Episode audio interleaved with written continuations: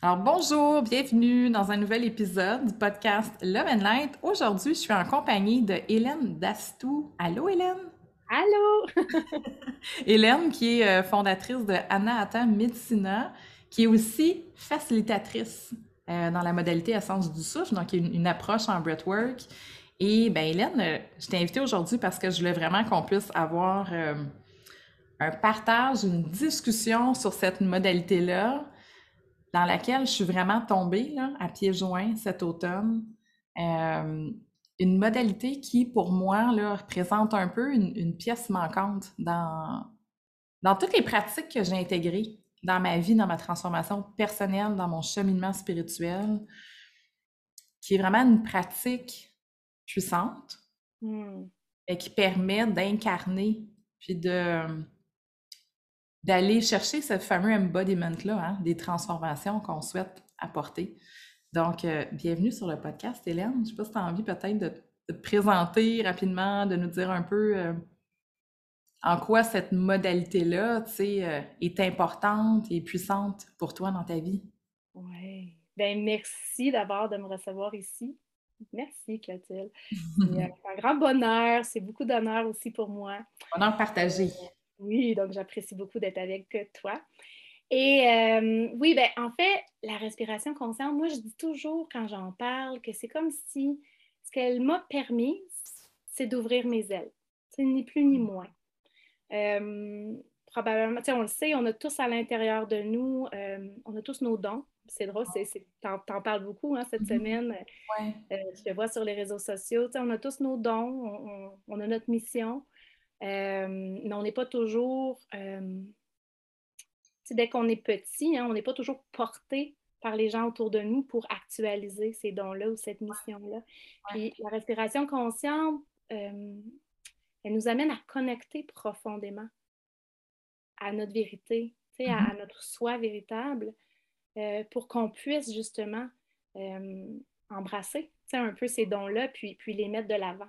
Donc, pour moi, je regardais toujours, euh, tu sais, ça fait longtemps que je baignais dans un univers euh, un peu plus, je peux dire un peu plus spirituel. Tu sais, ça a commencé avec le yoga il y a déjà une vingtaine d'années. Euh, puis ensuite, bon, la méditation, le reiki. mais je regardais mes enseignants toujours avec beaucoup d'émerveillement, je pense, en me disant Ah oui, tu sais, comme eux, comme s'ils avaient ce don-là, tu sais, de, de, transmettre, puis d'avoir le bon mot, de savoir guider. De...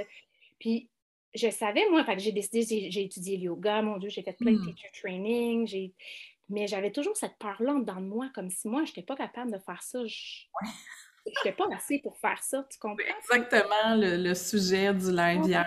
Activer ses dons, ça implique vraiment de reconnecter à notre valeur personnelle. Il ben, faut laisser notre, euh, notre syndrome de l'imposteur. Je, je l'ai porté longtemps. Je ne dis pas qu'il est tout, tout, tout, tout parti, mais ça nous demande à un moment donné comme de lui demander d'aller ailleurs. Oui, oui. Euh, la respiration consciente, pour moi, ça a été comme une révélation qui a fait que j'ai pu laisser aller vraiment des couches de ce qui ne me servait plus, des mm-hmm. des mécanismes de défense, name it, mais pour me retrouver en contact avec ma valeur à moi, puis m'aimer assez pour me donner, me reconnaître cette valeur-là, dans le fond. Quand je dis j'ai ouvert mes ailes, ben c'est ça il y a comme eu quelque chose à un moment donné qui a fait OK, là, tu, peux pas. Tu sais, la seule, le seul chemin possible, c'était par en avant. Là. Ah il fallait que je vole dans cette direction-là. Puis c'est suite à ça que j'ai parti à Nata Medicina. Puis euh, parlons-en justement de, de, la, de, la, libération. Hein. Tu as dit, c'est comme s'il y avait des couches qui m'empêchaient d'accéder à ma valeur, d'accéder à ma mission. Ce qui est extraordinaire. Quand on parle d'embodiment, pour moi, c'est ça, c'est d'incarner. Puis incarner, quand on regarde dans, le dictionnaire, c'est d'amener une idée ou une vision dans le monde réel. C'est ça la mm-hmm. définition d'incarner. Qu'est-ce qui fait qu'on a la vision, mais qu'on n'arrive pas à passer à l'action? Puis comment est-ce que justement la modalité du breathwork, qui est une parmi d'autres, hein, on s'entend, c'est pas la seule modalité, c'est une mm-hmm. modalité qui est mm-hmm. très complémentaire à beaucoup d'autres approches, mais en quoi est-ce que ça nous permet justement d'enlever ces couches-là? Ben, tu l'as dit, l'essence du souffle, c'est une modalité euh, qui est particulièrement axée aussi sur le, sur le corps physique. Tu sais, il y a d'autres modalités, des modalités qui vont nous amener plus dans des. qui vont concentrer plus sur les états altérés de la conscience. mais toutes les approches, en fait, partent, euh, je dirais peut-être des expériences puis des travaux de Léonard Orr. Mais tu veux qu'on en parle? Tu sais, Léonard Orr, dans le fond, c'est un peu comme le, le père euh, de la respiration consciente, on pourrait dire, puisque c'est vraiment lui qui, a commencé à expérimenter et à documenter ses expériences, sais, un peu dans les années 70. C'est ça, lui... Oui, ben c'est lui qui a amené. Non, ça, c'est le holotropic, c'est Stan qui est un psychiatre. Léonard Orr, lui, il a amené en, fait le rebirthing. Ah, c'est ça, le rebirth, oui. Oui, qui a été, c'est ça, plus popularisé dans les années 70. Et dans le fond, lui, il s'est rendu compte que quand on respirait d'une façon ample, profonde, de façon circulaire pendant un certain, une certaine période de temps, l'augmentation en fait en oxygène dans le, dans le corps permettait à certaines mémoires de remonter à la surface. Euh, avec Essence du souffle, on va venir l'expliquer beaucoup aussi avec la façon dont ce, type de respiration-là nous amène à connecter avec notre système nerveux, puis avec la branche sympathique, parasympathique. Je on, est limité dans notre temps, donc je ne vais pas beaucoup euh, aller en profondeur avec ça. Mais en fait, ça nous amène, cette respiration-là profonde, à entrer en contact avec nos, mémoires qui sont parfois enfouies, parfois à la surface, parfois plus profondément enfouies. Mais le mhm. fait qu'on arrive à entrer en contact avec elles euh, et à les accueillir, en fait, sans être dans un jugement, sans, en laissant peut-être tomber certaines résistances. Donc, on est là, on travaille avec elles, on l'accueille, mais ça nous permet de, d'intégrer cet événement-là, euh, les émotions qui sont d'une façon, avec, plus de, souplesse, en fait. Euh, et c'est quelque chose qui se passe, ben, qui se passe dans le corps. Oui, il y a une dimension énergétique, mais il y a une dimension physique aussi, de, mm-hmm. comme mm-hmm. humain. Hein, Parce que c'est souvent les, ces émotions-là qu'on n'a pas euh, déchargées. Tu sais, quand on a vécu une des situations avec un gros potentiel euh, émotif, ben, une grosse charge émotionnelle, on le sait, des fois, on, on est comme on reste pris avec ça. Hein? on freeze. on freeze. Et des fois, ben, on le sait, là, notre, notre euh, réponse naturelle à, au stress, c'est soit de se, battre, se sauver ou encore geler. Et quand on se retrouve dans ce mode freeze-là, ben, c'est comme si on ne permet pas à notre émotion de terminer son cycle pour qu'elle puisse être libérée et passer à d'autres choses. Mm-hmm. Les animaux, ils ont super bien compris ça ils font ce qu'ils ont à faire, ils vont, they're gonna shake it off. Ouais.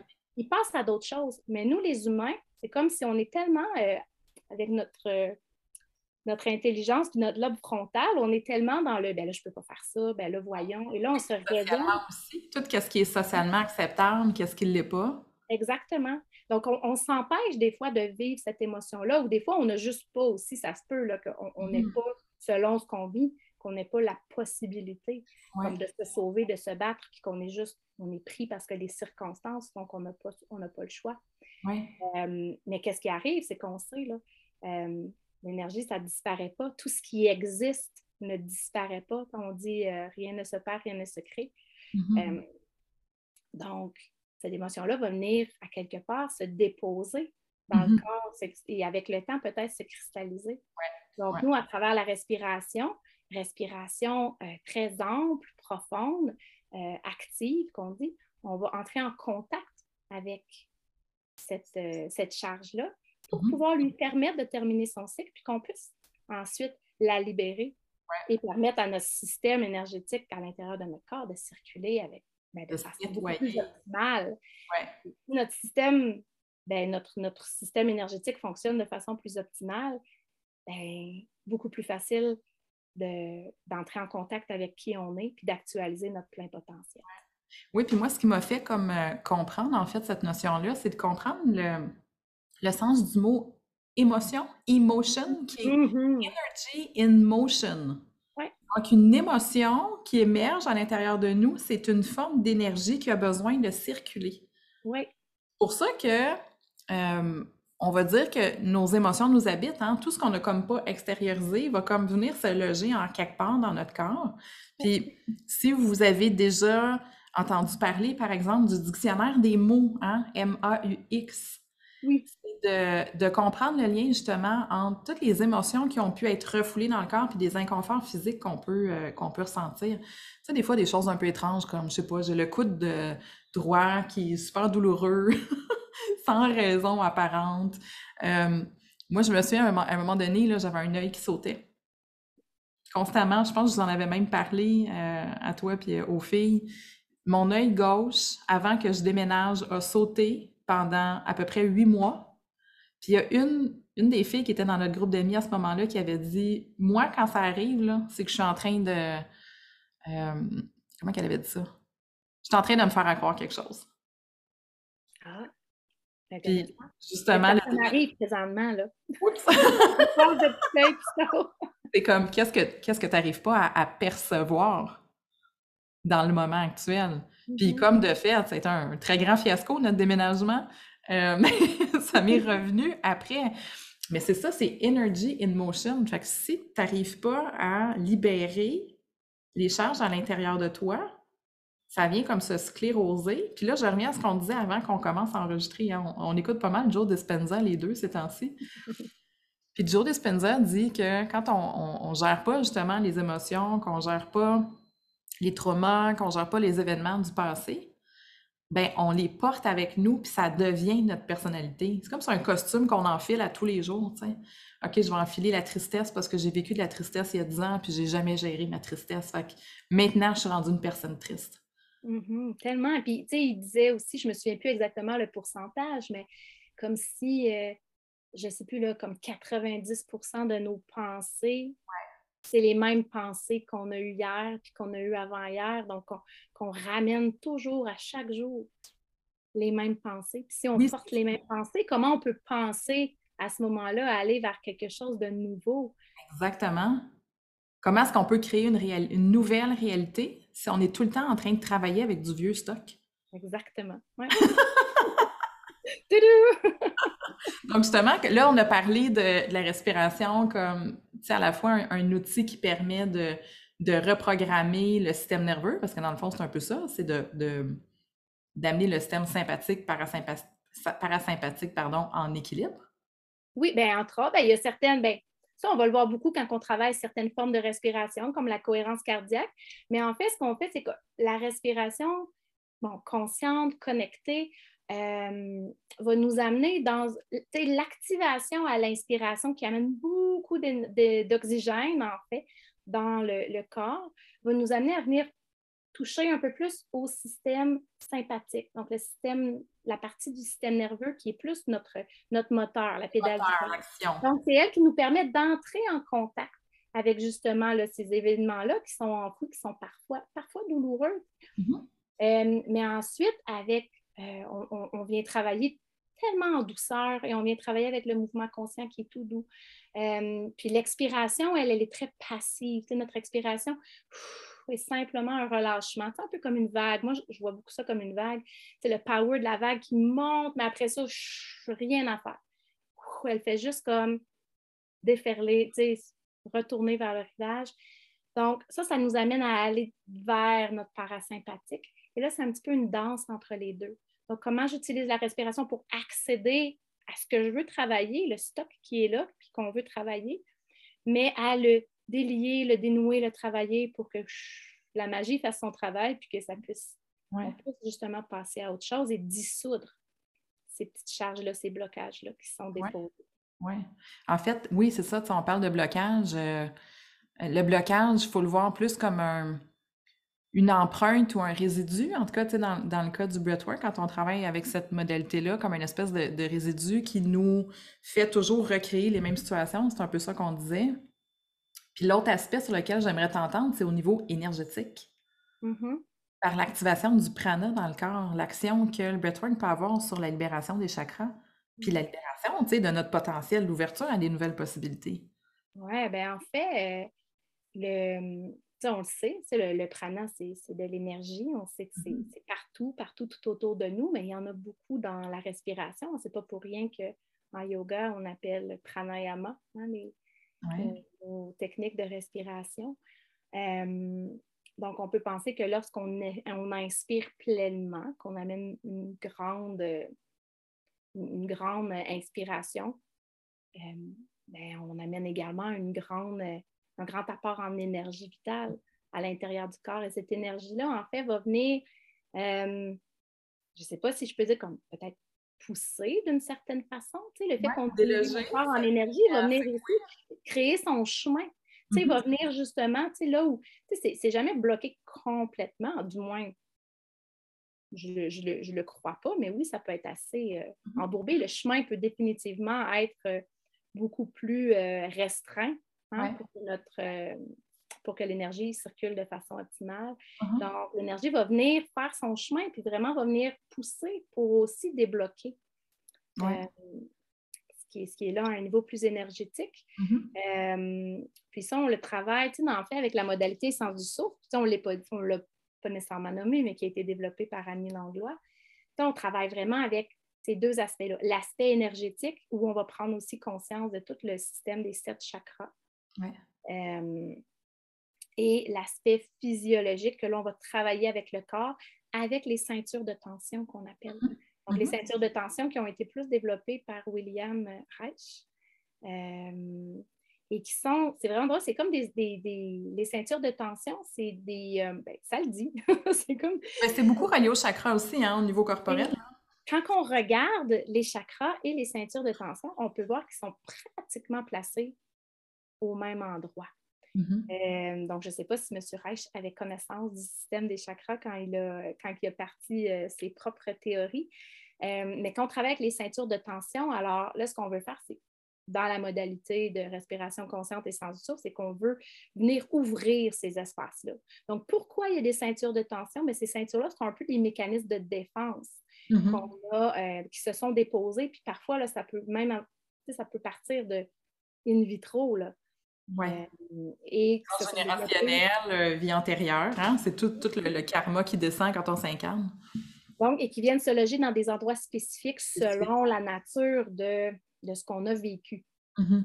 Et là, ces ceintures-là, ben justement, le fait que c'est tendu, on le voit. Alors, quand on travaille avec ça, on parle en, fait euh, d'armure corporelle.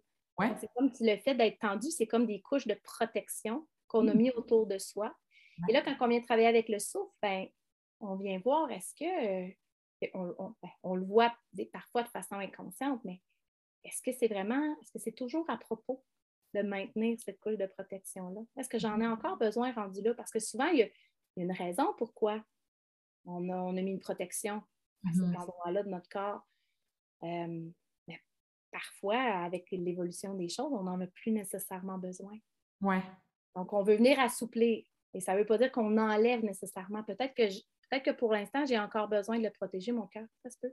Ouais. Mais est-ce que je peux assouplir? Assouplir puis amener du mouvement pour ah. que je puisse y accéder plus facilement à ce qui est là à l'intérieur, en dessous de la couche euh, plus, euh, plus physique de mon corps. Pour euh, comprendre un peu cette notion-là, je ne sais pas, est-ce que tu as lu The Untethered Soul de Michael Singer? Non. Il y a une belle métaphore à un moment donné. De... Là, je ne m'en souviens plus en détail, mais c'est quelqu'un qui, un jour, a décidé de, de vivre dans une boîte Mmh. C'est vrai Non, non, c'est vraiment une métaphore. c'est vraiment une métaphore sur les mécanismes de protection. Là, je me souviens plus de l'événement déclencheur, mais à un moment donné, il s'est dit, je vais vivre dans une boîte parce qu'il il est arrivé quelque chose. Ça fait qu'il vit dans une boîte qui est tapissée, il n'y a pas de lumière extérieure du tout, du tout. Ça fait qu'à un moment donné, ben là, il a besoin d'un peu de lumière. Fait qu'il est toujours en train d'essayer de trouver euh, comme là, il y a des chandelles, à un moment donné, il n'y a plus de chandelles. Il va vers sa lampe de poche, à un moment donné, la lampe de poche n'a plus de batterie. Ça fait qu'il est toujours en train, finalement, de s'adapter au fait que plutôt que d'ouvrir la boîte, puis d'accéder à la lumière extérieure, il essaie de composer avec toutes les limitations qu'il s'est créées. Puis c'est un peu ça, finalement, qu'on fait dans notre vie, c'est qu'on met des murs, des murs, des murs, des murs, des murs. Puis plutôt que d'ouvrir les murs pour accéder à ce qu'on cherche, on va essayer de de recréer ou de patcher de l'intérieur. Oui, de pallier dans le fond. Oui, exactement. Ah, j'adore, c'est tellement. Il faudrait que je la relise, là, mais c'est exactement, si on veut comprendre mm-hmm. comment est-ce qu'on peut tourner en rond avec des mécanismes de protection, c'est vraiment dans ce livre-là qu'on peut aller qu'on peut aller le comprendre. Oui, c'est vraiment intéressant. Euh, puis des fois, mais j'ai envie de dire, puis des fois, c'est nous qui se sommes créés ça, mais des fois, c'est sûr que quand on est un enfant, ça peut être des fois, on se construit un système de croyances, puis on se met des limites. des fois, c'est basé aussi par les, notre environnement, puis les gens qui étaient autour de nous, puis qui nous ont transmis aussi des, des ben, C'est ça, ce qui est intéressant, c'est que c'est un comportement adaptatif aussi, les mécanismes de protection. C'est-à-dire que pour notre survie, pour notre bien-être, on va les mettre en place.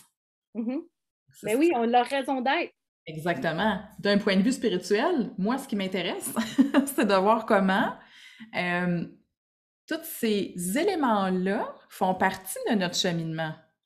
Parce que l'être, quand il veut reconnecter à sa dimension spirituelle, à sa grandeur, à sa divinité, il faut qu'à un moment donné, on enlève des murs. Parce que les murs sont où? sont autour du cœur.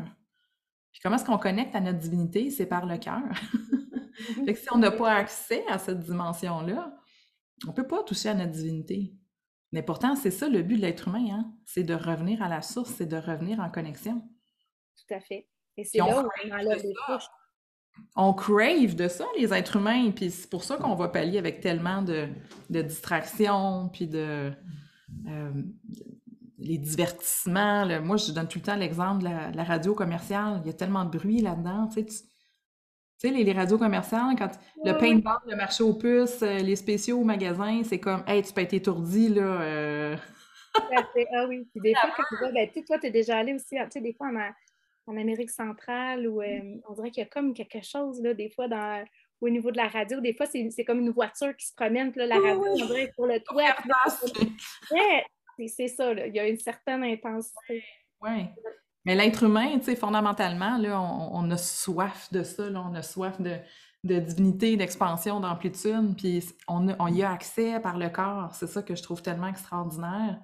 C'est comme un pont aussi hein, entre, euh, entre l'âme et l'esprit. Pour moi, le corps est comme entre les deux.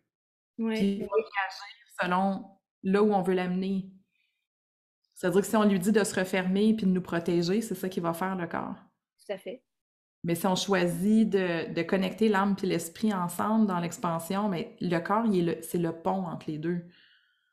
Oui, je suis bien d'accord. Puis si on amène aussi la notion du mental, bien, j'ai souvent entendu euh, l'expression, et c'est plus facile à dire qu'à faire peut-être, mais c'est de mettre ta tête au service de ton cœur. Mmh, ouais. On est souvent, euh, parce qu'on est souvent tiraillé, puis là, peut-être que je parle dans d'autres choses, mais on est tellement tout, des fois tiraillé entre le, les exigences de, de, bon, de la société, de notre mode de vie, euh, les je faut, les, hein, les je dois, les je il faudrait, et, les, et ce qui part du cœur, ce que je veux, ce que j'aime, ce que.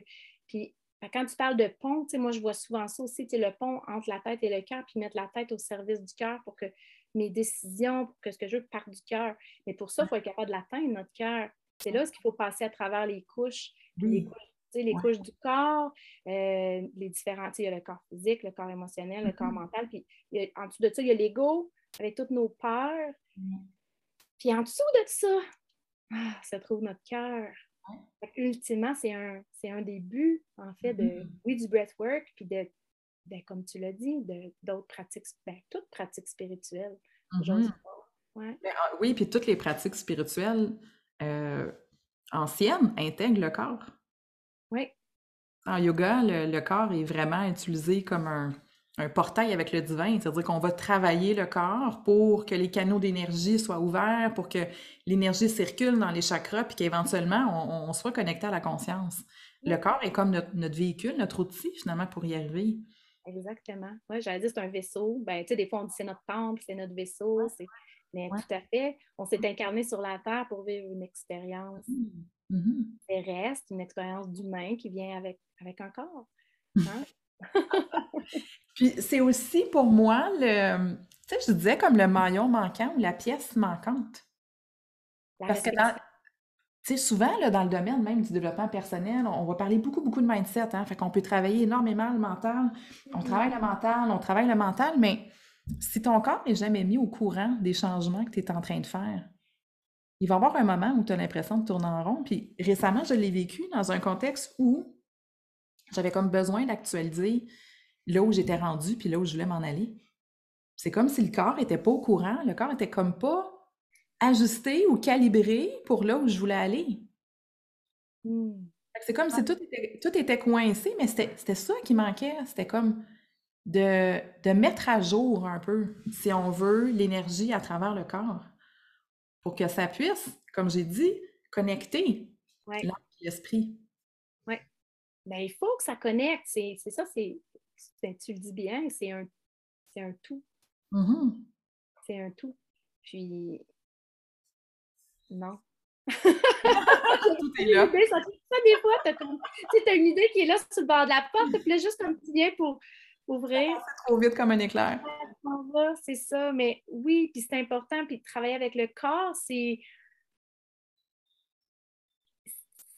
c'est à ne pas sous-estimer. Puis tu sais, quand tu parles, c'est le, c'est le, le, maillon manquant. Mm-hmm. Mais pour moi, la respiration, c'est une clé. C'est une clé, puis c'est une clé qui ouvre plein de portes. Puis ce qui est beau en respiration consciente et lorsqu'on travaille avec le corps, c'est qu'on on apprend vraiment à, à lâcher prise. C'est comme si on se permet dans cet instant-là mm-hmm. de ne pas aller chercher nos réponses avec le mental. Il n'y a plus pour ça. la façon dont on veut travailler, c'est d'être très, très. Ben, je dirais qu'un des mots d'ordre, en fait, c'est la présence. C'est la présence à soi. Puis c'est comment est-ce que je peux être tellement présent dans ce que je vis pour être à l'affût de, ce qui est à l'intérieur de moi, en termes de sensations. Puis quand on travaille avec le corps, ben, on va, euh, on va, ben, on va ramener même nos émotions au corps aussi. Ah, là, j'ai vu une émotion. OK, mais où est-ce qu'elle se situe dans le corps, cette émotion-là? Mm-hmm. Si on veut lui permettre d'être intégrée dans notre expérience physique, humaine, OK? Bien, c'est pas dans notre tête en mentalisant le pourquoi du comment que j'ai cette émotion-là, puis de me rappeler de mon souvenir qui, me fait encore de la peine. Mm-hmm. C'est pas ça qui va lui permettre d'être intégré. C'est de le laisser bouger. Oui, fait de reconnecter à l'intérieur, dans, l'aspect physique des choses, où est-ce que je le sens? Est-ce que ça se fait comme, est-ce que c'est comme un serrement dans ma gorge? Est-ce que c'est une boule au niveau de mon plexus? Puis, en connectant avec cette sensation-là, en respirant dans cette sensation-là, c'est assez mm-hmm. incroyable des fois comment on peut sentir tout de suite un changement qui se crée. C'est comme, ah, OK, je respire dedans, je le, je le sens, mais la sensation, elle change. ça, c'est super important. Bien, en tout cas, c'est une des belles théories, un, des beaux concepts qui accompagne, je trouve, la respiration consciente, mais c'est euh, l'impermanence, hein, la transformation, de savoir que tout, ah tout, se transforme. Oui. Ouais. Puis on peut utiliser le, corps, c'est un allié pour, pour, être témoin de cette transformation-là partager une anecdote, puis je pense qu'on va, on va terminer euh, là-dessus l'entrevue. Oui, on parle beaucoup après. Euh, je suis en train de lire euh, Just Breathe d'Anne Brûlé. Oui. Puis il y a un exercice qui donne là-dedans, c'est le, le bâillement, de bailler. Oui. Et ce qu'il dit, ça c'est fascinant, écoutez ça, le bâillement serait l'exercice ou l'activité qui a le plus grand potentiel de, de rééquilibrer toutes les structures cérébrales, tout l'influx énergétique au niveau du cerveau, là, il n'y a rien d'équivalent à bailler. Ça fait un mm-hmm. reset au niveau du cerveau. Puis hier soir, il est arrivé quelque chose à la maison, j'étais super contrariée.